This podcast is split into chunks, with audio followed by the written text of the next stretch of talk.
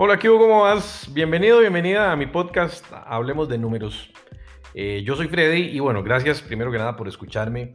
Y hoy te quiero hablar de algo que probablemente eh, por el título tengas alguna noción y puede que estés pasando por ahí o puede ser que vos ya hayas pasado por ahí. Y es por qué putas nos da miedo emprender. Y cuando digo esto, a veces hay diferentes aristas, ¿verdad? Y cuando digo aristas es porque, por ejemplo, si vos no has dado ese paso, Creo que hay un montón de nebulosas que tenés para poder dar ese paso, pero también cuando ya hemos dado el paso a emprender, a veces nos da miedo emprender en otras áreas o hacer cambios y, y giros de timón en lo que estamos haciendo. Y eso nos va llevando por alguna de las líneas de, digamos, de acción que tal vez nos repercuten en cosas. Entonces, bueno, empecemos a hablar un poco de esto. Y digo yo empecemos porque me parece que vos puedes tener un poco de ideas que se te van desarrollando en la cabeza y es uno de los primeros o de los más comunes elementos que yo me voy encontrando cuando, cuando me topo con emprendedores o con personas que quieren dar ese paso a emprender, ¿verdad? Porque yo creo que desde mi concepción mental, un emprendedor es emprendedor en el tanto y cuanto tenga un deseo natural por querer, por querer tomar esa acción, ¿verdad? De, descubrir qué es, esa emoción y esa adrenalina de emprender. Pero también lo que siento es que en el tiempo que, que ¿verdad? en los últimos años se ha venido como incrementando la ola de la moda de emprender, y con ella un montón de paradigmas. Yo no sé si vos pensás en esto, pero por ejemplo, yo me topo con gente que dice, ah, sí, es que yo estoy emprendiendo, pero yo sé que los primeros años tengo que llevar palo y me tiene que ir durísimo. Y yo digo, pero ¿por qué carajos tiene que ser así? O sea, ¿por qué carajos tenemos que entrar con la mentalidad de que para yo emprender tengo que llevar palo, para yo emprender tengo que verla difícil, para yo emprender tengo que rasgarme las vestiduras? ¿Por qué no verlo, digamos, desde el lado de yo emprendo y mejoro mi calidad de vida, yo emprendo y tengo una mejor estructura ¿verdad? financiera, yo emprendo y tengo la posibilidad de ver nuevos horizontes. Entonces, que, quisiera que, que, la dinámica de la conversa vaya por ahí, ¿verdad? O sea, vaya por el, el por qué, ¿verdad? Y yo creo que ese por qué, hay muchos, o sea, hay muchos por qué, ¿verdad? Y, y tu por qué puede ser muy diferente al por qué de tu, de tu amigo, de tu amiga que está en el mismo proceso. Pero creo que lo importante de ese por qué es entender la esencia de, de, qué es lo que quisiéramos hacer, ¿verdad? Porque yo lo que más me encuentro con gente es que es que yo quiero emprender para tener esa libertad financiera, ¿ok? Yo quisiera emprender para tener, para tener libertad de tiempo.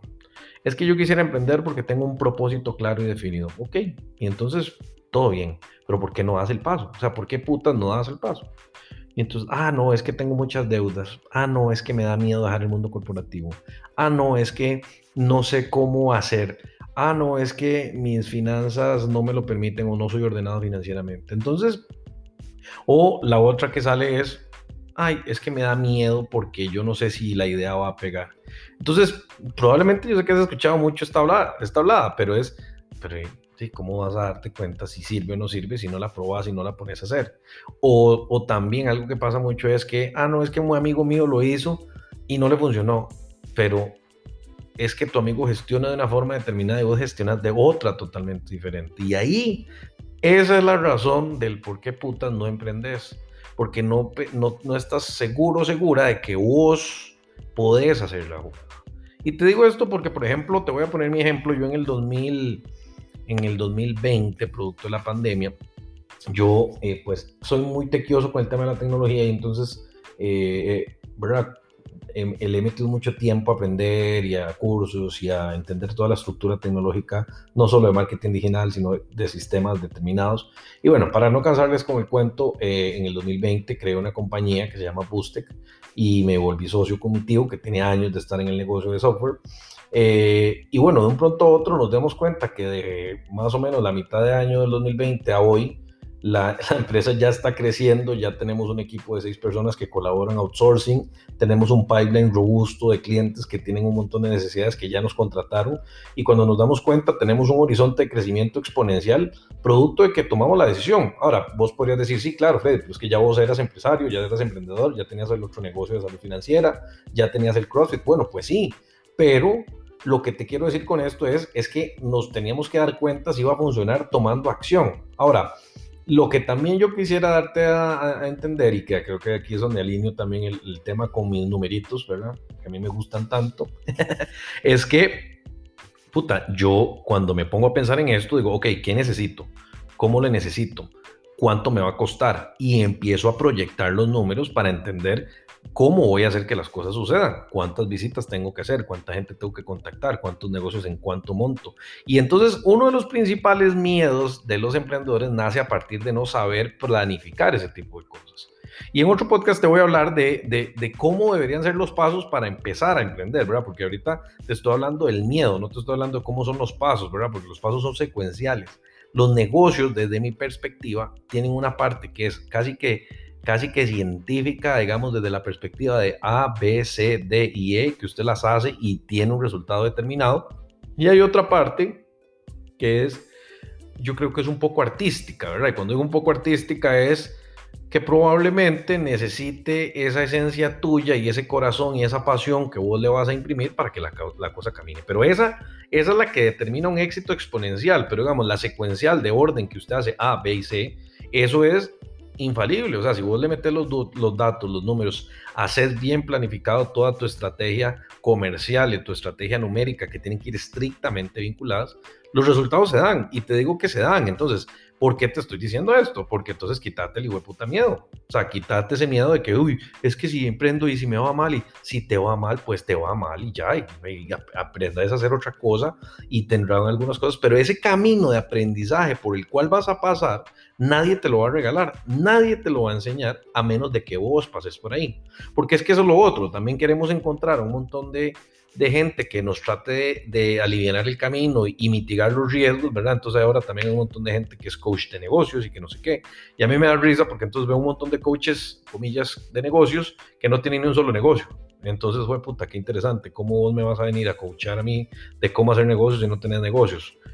Ponete a pensar en eso, ¿verdad? Entonces, Ahora, yo no estoy tirando a los coches de negocio. Si vos sos un coche de negocio, yo no te estoy criticando, no me malinterpretes. Lo que quiero decir es, eh, cada quien debería analizar esa línea. Entonces, en función de nuestro título, el miedo nace a partir de que no tenés claridad en los pasos que deberías hacer para que esa ecuación científica de los negocios, en tu caso, prolifere. En tu caso, genere negocio. En tu caso, te dé la visibilidad para que vos digas, ok, esto es lo que yo voy a hacer. Ahora, si vos lo que querés es que no tengas riesgos y que, y que vos vayas a la segura, pues permíteme decirte que tal vez es que no tenés ese perfil, ¿verdad? Emprendedor que realmente se necesita, porque también hay una ecuación en, dentro de todo esto que cuando vos entras a los negocios hay una, un porcentaje de incertidumbre y de riesgos que no lo vas a poder cubrir, por más que querrás.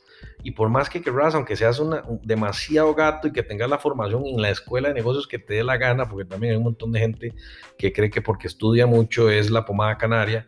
Yo creo que hay una ecuación tanto de científico, pero también con la experiencia y las vivencias y cómo se asimila la vida, que hace que eso se aliviane. Entonces, ¿qué te recomiendo para ir cerrando y puntualizando las ideas? Es Primero que nada, entender cuál es esa fórmula científica, que probablemente voy a hacer el próximo podcast la semana que viene sobre esto, pero es, ok, vos necesitas definir, bueno, cuál va a ser tu audiencia, cuáles van a ser tus tipos de clientes, cuáles va a ser tu, la necesidad que vas a satisfacer, ¿verdad? Y hay un montón de otras cosas que puedes encontrar con otro montón de referentes que son más expertos que yo en temas de marketing y de buyer persona y demás, pero hay cosas que son secuenciales, que si las haces así, los resultados se van a dar, sí o sí. Los resultados me refiero a que te den para que puedas entender que podés, que ese es el punto número uno. O sea, el punto, el punto no es que vos emprendés y la pegás, el punto es que vos la emprendés y entendés cómo es este mundo del emprendimiento, porque es todo un mundo. Entonces, entendés cómo es que se maneja la cosa, o sea, entendés cómo es que tenés que masticar el lenguaje, cómo es que tenés que aprender a hacer negocios, porque te va a pasar que te encuentras con alguien que te dice, mira, volvámonos socios, entonces te va bien o te va mal, o pegas con pared, o te estafan, o, es que todo eso va a pasar si no tener los pasos correctos. Entonces ahí es donde, eh, entonces la gente dice, no, es que emprender es durísimo, y que puta, que O sea, un camino de pétalo de rosas no es. Pero lo que sí te garantizo es que en el camino, si lo vas aprendiendo a llevar, pues generar mucha prosperidad y tu vida puede cambiar y puede generar un montón de patrimonio y puedes vivir esa vida que también has querido en muchas cosas, ¿verdad? Que porque también a veces, por ejemplo, un día estos estaba recordando unas historias de, clientes que he tenido con una amiga que tiene un negocio que le va muy bien, ¿verdad? Y yo le contaba que, por ejemplo, he tenido clientes con negocios, un negocio particular que tenía de 3 millones de dólares, que tenía un contrato con la caja de desarrollo de software, y ese contrato lo quebró. O sea, perdió su empresa, perdió su, su propiedad, perdió su casa, perdió su carro, y todo por, por un montón de elementos que tal vez, tal vez se hubiesen podido evitar. Pero también a partir de ahí, el MAE pasó por ahí, fue difícil, claramente, pero sobrevivió y cuando sobrevivió se dio cuenta que había un montón de cosas que no había hecho, que no había aprendido, que no había interiorizado y lo llevó al siguiente, al siguiente eslabón. Si es para arriba o para abajo, no lo sé, nada más es el siguiente eslabón, ¿ok? Entonces, para cerrar, te quiero dejar eso, o sea, es qué putas es lo que te da miedo, qué es lo peor que te puede pasar, qué tan confiado confiada estás de tu capacidad.